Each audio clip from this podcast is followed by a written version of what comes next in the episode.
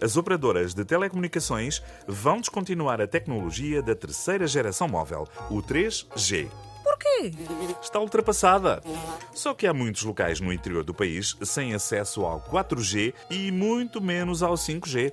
E agora vão ficar sem o 3G. Sim, ficam sem nada. Bem, talvez não precisem. Se não têm cobertura da rede de saúde, da rede ferroviária ou de uma rede rodoviária decente, por que haveriam de ter uma cobertura de rede móvel?